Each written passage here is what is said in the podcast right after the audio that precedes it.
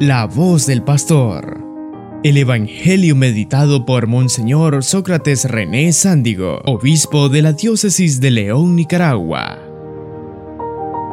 Mi querido Padre Alfredo, Padre Eduardo, hermanos y hermanas, nosotros en el credo decimos, creo en una iglesia que es una santa católica y, y, y apostólica eso significa que la iglesia está fundada sobre los apóstoles.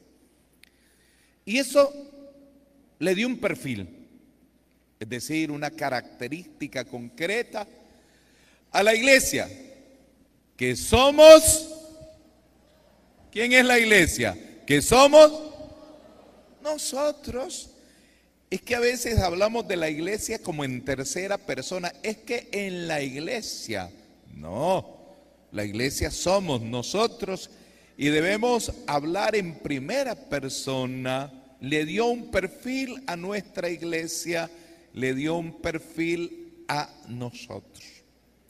Y cada apóstol le dio una característica o varias características a la iglesia. Ustedes tienen el honor de tener como patrono precisamente a uno de esos apóstoles que se llama, ¿cómo se llama? Santo Tomás, el apóstol. A mí nunca se me olvidó el día de Santo Tomás, nunca se me olvidó.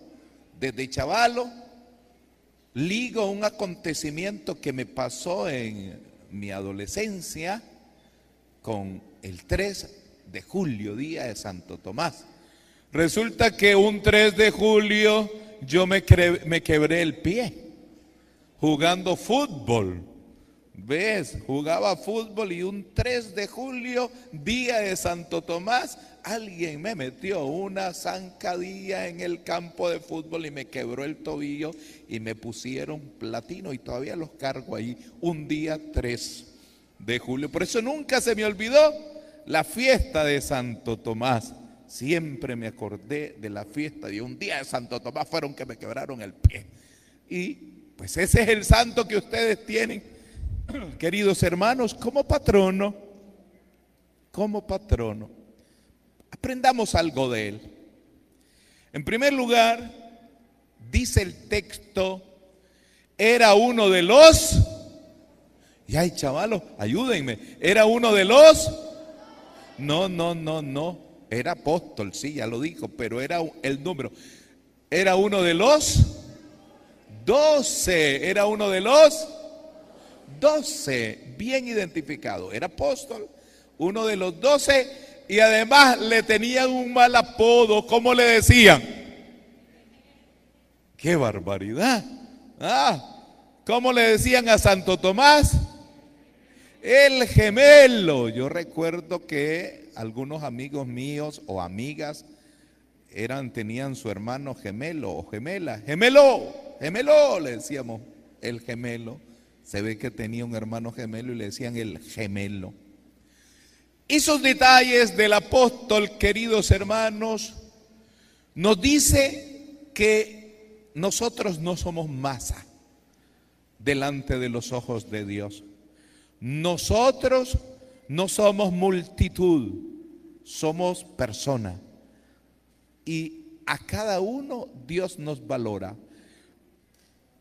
Eh, Tomás el apóstol, que era uno de los doce, le decían el gemelo. Yo me imagino que en alguna ocasión Jesús le haber dicho, gemelo, Tomás el gemelo. Eso significa que Dios nos identifica a todos. ¿Ves por qué, mis queridos niños, ustedes traen allí en el pecho en forma de llamas algunos, otros en forma de paloma que parece chompipe, otros en forma traen ahí el nombre, porque el obispo, cuando los confirma, lo primero que te dice es Miguel, así te llamas vos, ¿verdad? Miguel, ¿Eh? Claro, porque Miguel le pusieron un nombre grande. Aquí le pusieron unos que voy a tener que buscar una lupa para verle aquí eh, el nombre. Yo le digo a los padres, pónganlo grande, porque si no, uno ahí está. Y a mí me gusta que se los pongan porque en otros casos se los dice la madrina y uno no les entiende. Y entonces pasa, ¿cómo? ¿Cómo? ¿Cómo? Y con unos nombres espantosos, peor todavía, que hay que hacer un curso de seis meses para aprenderse el nombre. ¿Ves por qué? Tu nombre ahí. Porque Dios, como a Tomás, te va a identificar con tu nombre. Eres importante para Dios. Todos somos importantes para Dios. Yo soy importante para Dios. Tú eres importante para Dios. Él, ella es importante para Dios. Dios no se olvida de nadie. Dios está pendiente de cada uno. Entonces, el hecho de decir que estamos en una iglesia apostólica significa soy parte de ella y estoy bien identificado. Tu nombre, mi querido niño, mi querida niña, mi querido adolescente, adulto, tu nombre está inscrito ahí en un libro de bautismo, en un libro de bautismo. Estás identificado, sos parte de la iglesia. ¿Ves por qué es importante inscribir al niño cuando se bautiza? Porque ya queda identificado delante de Dios como su hijo. Inscribir es que ya está identificado. Los apóstoles nos enseñan que cada uno es importante. En segundo lugar, es un apóstol que desea tener una experiencia fuerte de Jesucristo. Eso es importante, querer tener una experiencia fuerte de Jesucristo. Ah, es que yo quiero ir allí porque quiero sentir. ¿eh? Quiero sentir el aire. Hay mucha gente que le gusta venir a, las playas, ahí a Paso Caballos, al otro lado, porque quiere sentir el mar. Me imagino que los de Corinto lo que quieren sentir es una montaña allá del norte, hermosa, fresca, una cabaña con frío, porque ya el mar lo tienen ahí todos los días, entonces quieren sentir frío. ¿eh? Ahora que miré que está ahí un, un circo de hielo, me imagino. Le estoy haciendo publicidad. Me imagino que hay gente que le gusta ver esos patinajes en hielo, le gusta ir a la nieve. Cuando mandamos sacerdotes a Europa, lo primero que hacen es mandarles unos WhatsApp con, metidos en el hielo. Es lo primero que les gusta, la montaña, la nieve, porque imagínense ustedes cuando en Corinto vamos a ver nieve. Nieve de polvo. Pues, pues Quiere sentir la experiencia, tocar, tocar. Y por eso Dios se lo va a conceder. Jesús se lo va a conceder. Él quiere tocar, quiere tocar. ¿Eh? Con esto de que ahora las cosas son virtuales, el tacto ha perdido mucho. Porque de repente hay una reunión virtual. El otro día estábamos reunidos los obispos virtualmente y entonces yo tenía mi refrigeradora detrás y la abrí para sacar un jugo. Dice, ahora bebamos el jugo, que van a beber nada. En una reunión virtual no podemos compartir, no podemos dar la mano, no podemos tocar. Y Tomás quiere tener esa experiencia de Jesús. Mientras no meta mi dedo en su mano mientras no meta mi mano en el costado, no creer. Él quiere tener una experiencia. En este año, nuestra diócesis de León y Chinandega está empujando para tener una experiencia de Cristo. La catequesis tiene que ser una experiencia de Dios, no una prendedera de cosas como Lora. Es porque antes la catequesis era repetir y repetir y repetir como Lora. No, ahora, si al niño le decimos, las obras de misericordia son estas, tantas corporales y tantas espirituales. Una obra corporal, o sea, una obra de misericordia buena es visitar a los enfermos. Entonces, no me voy a quedar. Vamos a organizar una visita a la señora que ella enferma. Le llevamos unos juguitos entre todos, cada uno trajo algo y los niños van a cumplir una obra de misericordia llevando, visitando a la señora enferma y llevándole los juguitos y después el catequista. ¿Qué obra es? De misericordia material. ¿Cuál obra es? Tal vez. Otra obra de misericordia, vestir al desnudo. Entonces, la catequista va a hacer vivir la experiencia a los niños.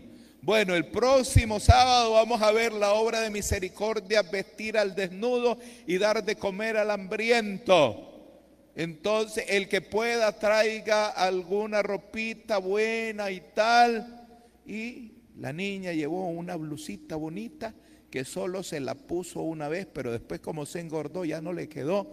Entonces, profe, aquí está esta blusita y allá afuera miré una niña pobrecita a la entrada. Entonces, venimos, vamos a buscar a esos niños. Tome mi niña, qué feliz. Es una obra de misericordia. Es una experiencia de Dios, ahora no es pura teoría. Queremos experiencia de Dios, ¿verdad? Ay, es que qué bonito comulgar y todo eso. Pues confesate y volvés a comulgar. Usted, madrina, ¿cuántos años tiene de no comulgar? No me diga porque yo sé que no me lo va a decir en público. Usted, padrino, ¿cuántos años lleva de no comulgar? Eh, ay, tan bonito, pero hágalo, experimente. ¿Usted cuántas veces al año no va a misa? Muchas veces. Entonces no va a experimentar la palabra, no va a experimentar el cuerpo de Cristo, no va a experimentar el estar con los demás hermanos, que donde dos o tres se reúnen en mi nombre, ahí estaré yo. Tomás nos enseña a querer una experiencia de Jesús, a vivir una experiencia del tacto.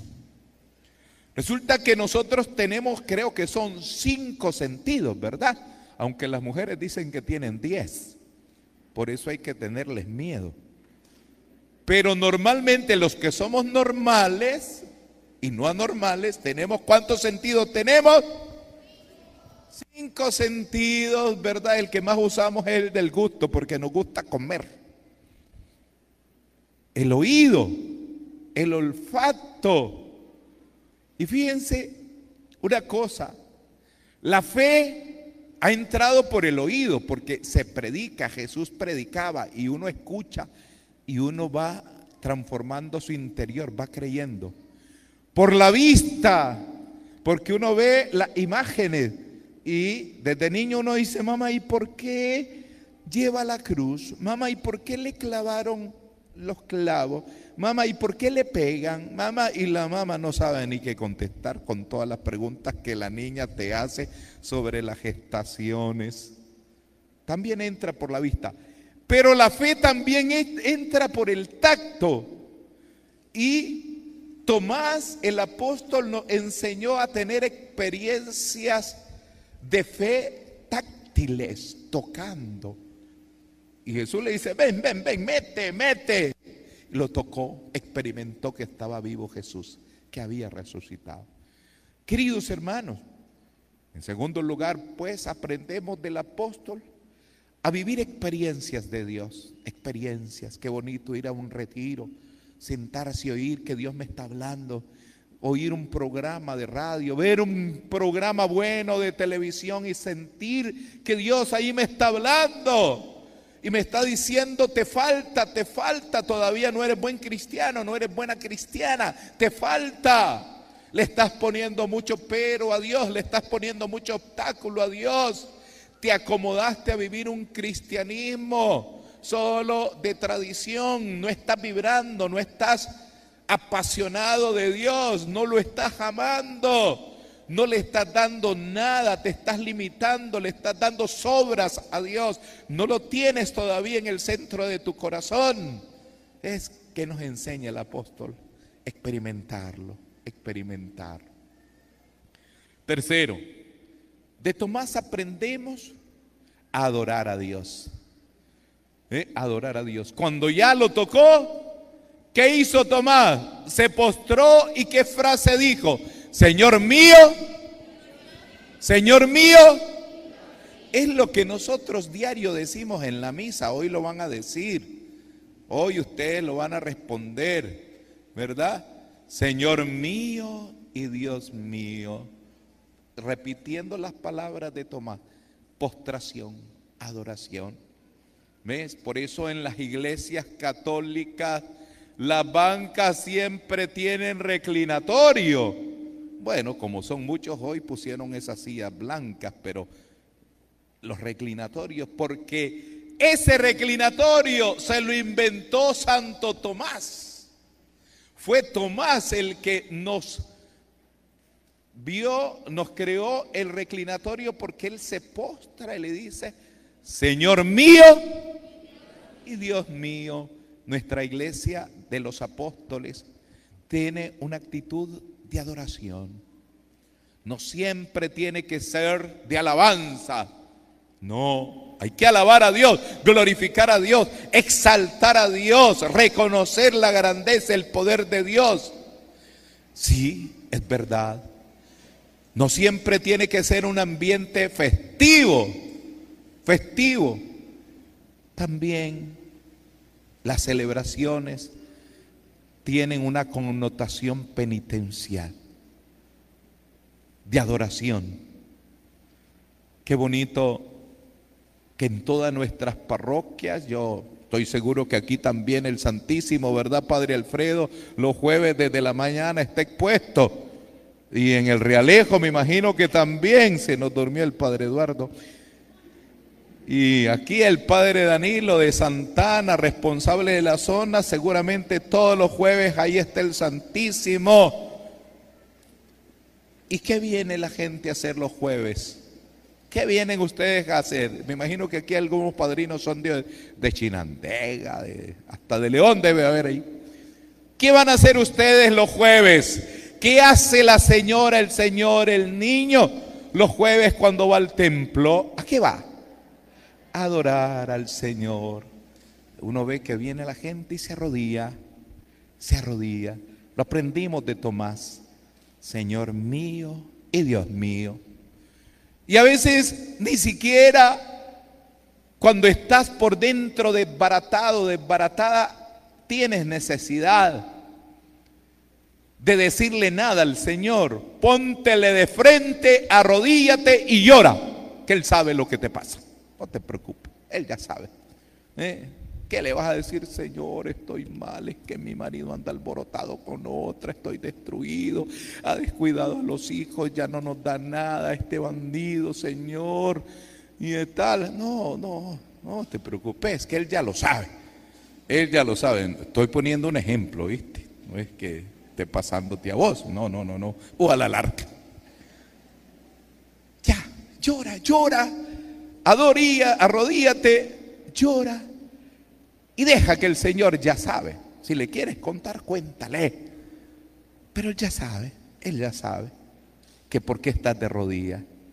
A veces ese arrodillarse, esa expresión de que ando mal, Señor, ando mal, ando mal, ando mal. O sea, tú sabes cómo está mi vida de desastrosa.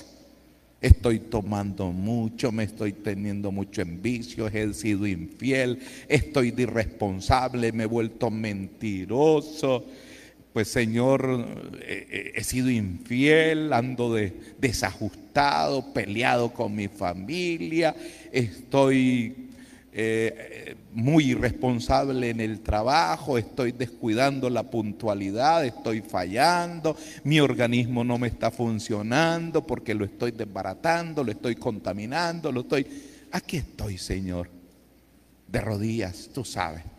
Eso lo aprendimos de Santo Tomás. Señor mío y Dios mío, es verdad, dudé, Señor, pero eh, aquí estoy, Señor mío y Dios mío. ¿Cuántas características llevamos ya? ¿Cuántas? Tres. ¿Se me están durmiendo? Porque aquella ya la veo como dona ahí. Tres características. Primero en la iglesia Dios nos identifica a cada uno. a cada uno en particular. En la iglesia debemos de ser hombres y mujeres de experiencia profunda de Jesucristo. En la iglesia tenemos que tener actitud de adoración ante el Señor. Rescatemos una última característica que se la debemos a todos los apóstoles, pero de manera particular a Tomás. Por eso es que la que leyó el Salmo nos hizo repetir que somos misioneros por excelencia. Vayan por todo el mundo y proclamen el Evangelio, nos decía la salmista. Porque Tomás, como los demás apóstoles, pero en concreto él, fue un gran misionero, un gran misionero. La iglesia con ellos nació siendo misionera. Uno no conoce detalles tantos, sobre todo de algunos apóstoles. Pero recuerdo hace años haber traído una congregación de monjitas, de religiosas de Italia, ahí a la zona de Rivas, las hermanas del Monte Calvario. Y fundamos una casa ahí de misioneras. Eran religiosos, son religiosos. Una italiana y tres de la India, así negritas, de esas que les ponen un puntito aquí, bien bonitas, finitas, no parecen nicas porque no son gorditas.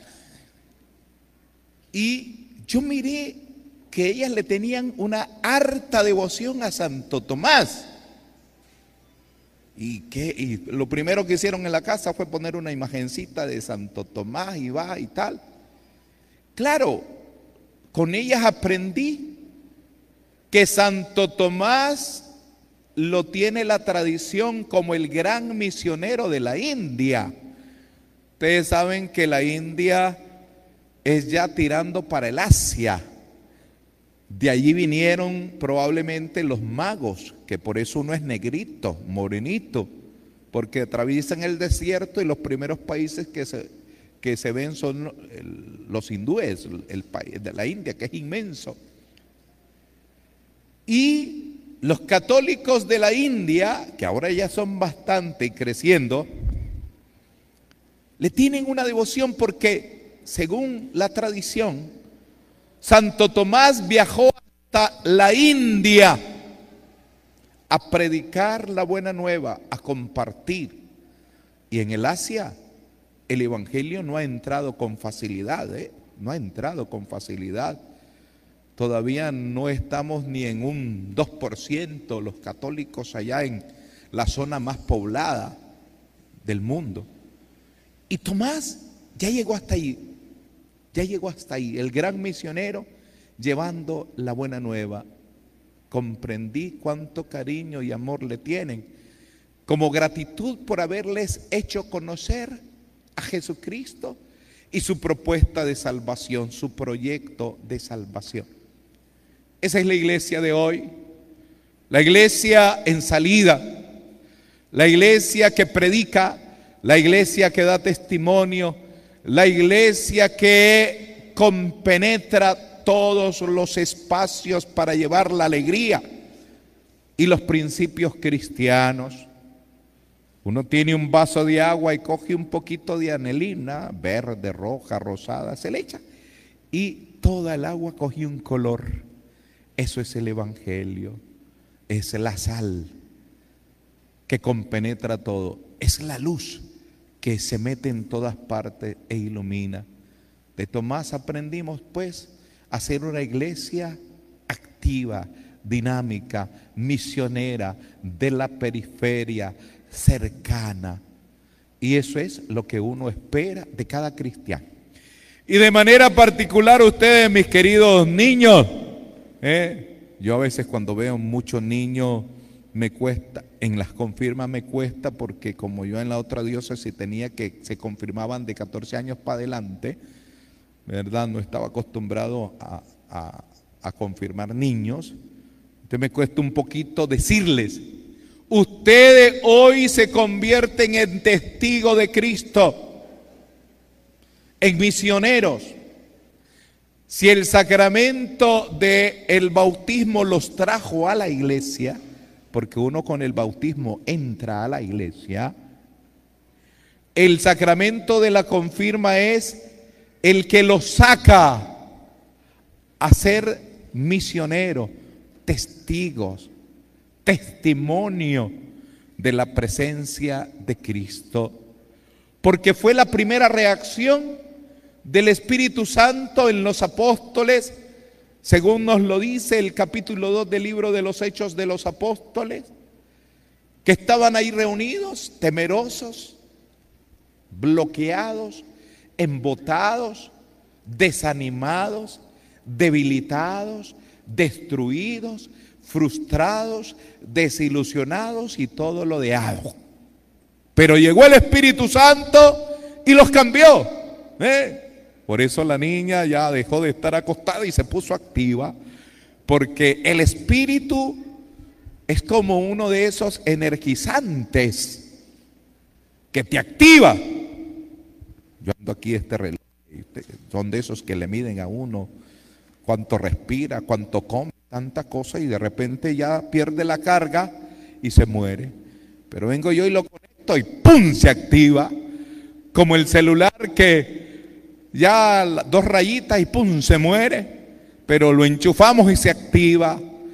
El Espíritu Santo los activó y la primera reacción fue moverlos a salir, a salir. Y eso es lo que hacen ustedes, por eso así, cuando los veo muy chiquitos, digo yo, ¿y serán capaces estos de, de asumir esa responsabilidad? Porque es una responsabilidad seria, ¿eh? Salir a decir, yo soy cristiano a decir yo sigo a Cristo, a decir yo soy discípulo del Señor, a decir yo soy enviado, misionero del Señor, a decir yo esto digo no porque mi fe no me lo permite y decir sí, yo soy así porque soy cristiano. Ellos salieron a la plaza y les surgieron unos dones que fue impresionante. Lo primero, la sabiduría, el discernimiento, la ciencia. Tanto así era su sabiduría, que hablaban en lenguas distintas y los presentes decían, ¿y qué les pasa esto? Los oímos hablar en nuestra lengua, la sabiduría. Y el discurso era aplomado, no era un discurso ahí vacilante, yo recuerdo cuando empecé a hacer mis primeras homilías, me temblaba hasta el pelo y, la, voz así. No podía verles a los ojos. Yo volvía a ver para arriba para que no me intimidaran. Ahora los intimido, ¿ves? Ahora los intimido. Así los apóstoles, con la sabiduría que tenían, dada por el Espíritu Santo, empezaron a decirle a los israelitas, israelitas, Jesús Nazareno que ustedes mataron ha resucitado. Y nosotros somos testigos de eso. La, sabiduría, la fortaleza. Porque ellos hasta allí eran débiles, tenían miedo, no tenían fuerza. No, y de repente el Espíritu lo hizo fuerte, fuerte. Y enfrentaron todo lo que venía por delante, dificultades culturales, dificultades morales, dificultades sociopolíticas de quienes los reprendían y hasta los encarcelaban hasta matarlos. Afrontaron con fuerza aquello. De repente surgió el don de temor de Dios ellos ya no le temían a los hombres porque comprendieron que el hombre lo que puede matar es el cuerpo, pero no, el alma. Entonces preferían temer más a Dios. El don de temor de Dios, el don de piedad y tantos dones que hoy serán nuevamente dados a ustedes porque los dones son regalos del Espíritu Santo que no hay que echar en saco roto. De allí surge esa iglesia. Yo cuando confirmo muchachos que han sido bien preparados, con conciencia clara del sacramento que están recibiendo, me alegro porque digo, son 150 muchachos que allí van a hacer el bien y no el mal. Que allí le, le van a dar calidad de vida. Confío de que este chele ya no se va a copiar en el examen. ¿Eh? Ya no se va a copiar. Confío en que aquí la negrita ya no va a decir malas palabrotas. ¿Eh? Confío que aquella bonitica ya no le va a mentir a la mamá, va a ser honesta. Confío en que aquella otra ya no va a ser malcriada porque cuando se emberrinchaba era, era imposible con ella. Confía uno que en esos pequeños detalles ellos son, serán los misioneros de Cristo. Queridos hermanos, esa iglesia fundada en los apóstoles, fundada en Tomás, no ha perdido sus características iniciales.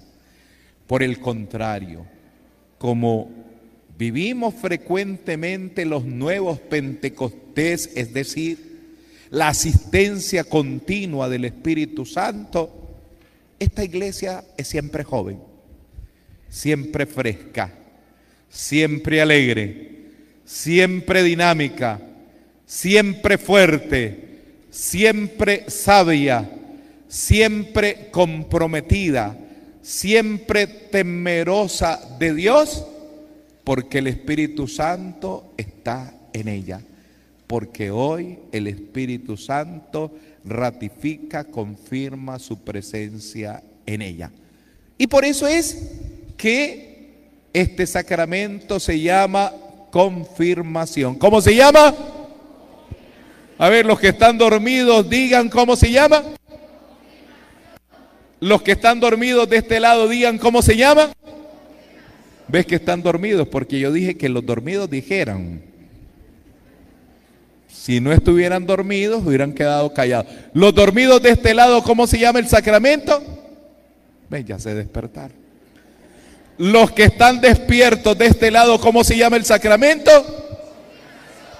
Y las madrinas, decía yo, los que están dormidos, ¿cómo se llama? Confirma, decían las madrinas que estaban dormidas. Porque el Espíritu confirma hoy su presencia. Ya te asistió el día del bautismo, porque el día del bautismo el padre te echó agua allí, negrito, en la cabeza, que por cierto, como no te gusta el agua, te pusiste a llorar. Ese día el padre te echó agua y te dijo, yo te bautizo en el nombre del Padre, del Hijo y del Espíritu. Y ese día entró el Espíritu Santo. Y hoy confirma, por eso se llama confirma. Él confirma su presencia para reavivar tu vida espiritual. Pero también se llama confirma porque un día tu mamá, los que se ponen adelante son los que sufren en mis homilías. Tu mamá, el día del bautismo, ¿vos te acordás cuando te bautizaron? No, no, ¿verdad que no te acordás? ¿Ustedes se acuerdan cuando la bautizaron? ¿No se acuerdan? ¡Qué barbaridad! Yo tampoco. Porque me bautizaron chiquito, así como ustedes. Y como debe ser. Entonces, ese día, como seguramente vos estabas chupándole la teta a la mamá, no te diste cuenta que el padre le preguntó a tu mamá, y usted, señora, y usted, señor, se compromete a educar cristianamente a esta criatura. Y adivina qué dijo tu mamá? Que sí. Y se comprometió. Y se comprometió. Es un compromiso serio. Firmó un convenio con Dios, con la iglesia. Las mamás no se dan cuenta que en el bautismo, los papás no se dan cuenta, los padrinos no se dan cuenta que el día del bautismo firman un contrato con Dios y la iglesia. Se comprometen a educar cristianamente a estos sus ahijados. Un día un padrino me dijo, no hay falla, padre. Así me contestó un día un padrino y me hizo reír así como a ustedes. Se comprometen. Y algunos cumplen, otros no. Otros no. Han fallado. Hoy veamos dónde está. ¿Dónde están las mamás de estos niños y estas niñas que se van a confirmar? Levante la mano donde están. No tengan miedo. Fíjense dónde están. En las orillas. En las orillas. El día del bautismo estaban allí, en primera línea. Ya ellas se apartaron, qué bonito, ¿verdad? Vuelvan a levantar la mano, por favor. ¿Ves? Ya ellas se apartaron, ya se hicieron a un lado y los dejaron a ustedes. Para que ese compromiso, que se acuerdan ustedes del compromiso que hicieron con la iglesia, le dijeron que sí al Padre, ¿verdad que sí? No tengan miedo, que si están aquí. Ellas ya se apartan, y ustedes confirman ese compromiso. Por eso se llama confirma. Ustedes confirman ese compromiso. ¿Ves? Allá se quedó la mamá. Ahora usted, mi niña, asume ese compromiso. Sí, voy a educarme cristianamente. Sí, voy a ser buen cristiano. Sí, asumo la responsabilidad. Confirmo, no voy a dejar mal parada a mi mamá. No la voy a dejar mal parada, porque ella se comprometió y ahora yo confirmo. Por eso se llama confirma porque confirmo el compromiso de mi mamá, confirmo el compromiso de mi papá, si es que llegó, si es que llegó, ¿verdad?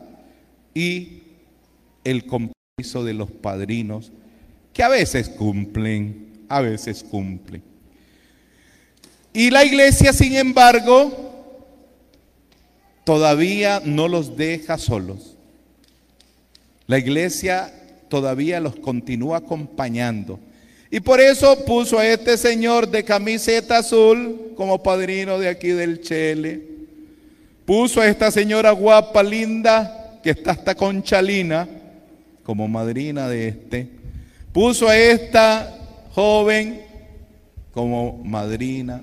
¿Ves? A ti te pusieron como madrina. Ustedes no están ahí en nombre propio. ¿Sabes quién los puso? ¿Quién los puso? La iglesia es la iglesia la que les está pidiendo a ustedes ser padrinos y madrinas. Ustedes van a cumplir una función en nombre de la iglesia. Es una misión de la iglesia. ¿Ves? Y por eso están ahí al lado de ellos. Ya la mamá se apartó. Ahora son ustedes, los padrinos, las madrinas que tienen que acompañarlos a que cumplan su compromiso que hoy confirman. El otro día una joven madre me dice, ¿sabe, monseñor, que le regalé a mi ahijada para ayudarla, para controlarla? ¿Y qué? Un iPhone. Yo, yo quiero ser tu ahijado. Otras le regalaron una Biblia, en fin, pero qué bonito, qué bonito.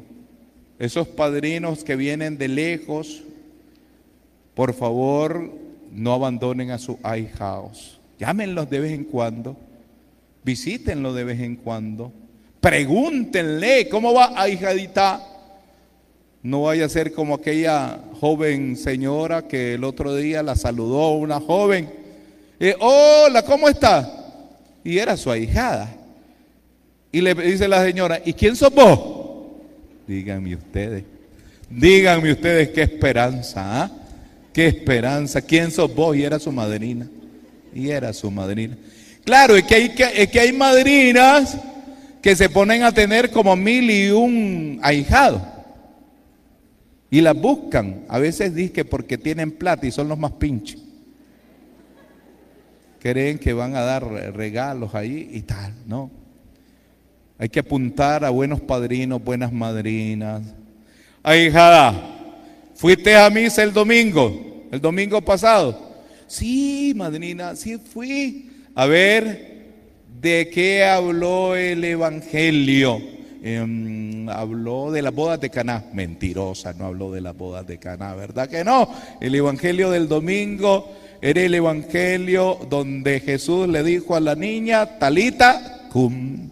Entonces, ah, madrina, hablaba de que Jesús fue y resucitó una niña. Eso, mi niña, usted fue. Pregúntenle, pregúntenle si fue a misa y qué dijo el Padre, qué dijo el Padre, ¿verdad? ¿Qué predicó el Padre?